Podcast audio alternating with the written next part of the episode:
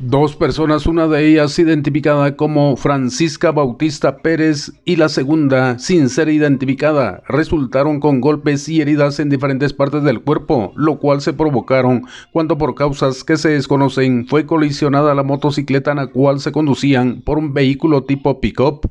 El percance tuvo lugar en el caserío Saquin Black del municipio de Zipacapa en el altiplano de este departamento, siendo trasladadas a la emergencia del centro Centro de Atención Permanente CAP del referido municipio, a bordo de la unidad AD24 de bomberos municipales departamentales. El piloto del vehículo responsable continuó su marcha dándose a la fuga. Desde Emisoras Unidas en San Marcos, informa José Luis Vázquez, primera en noticias, primera en deportes.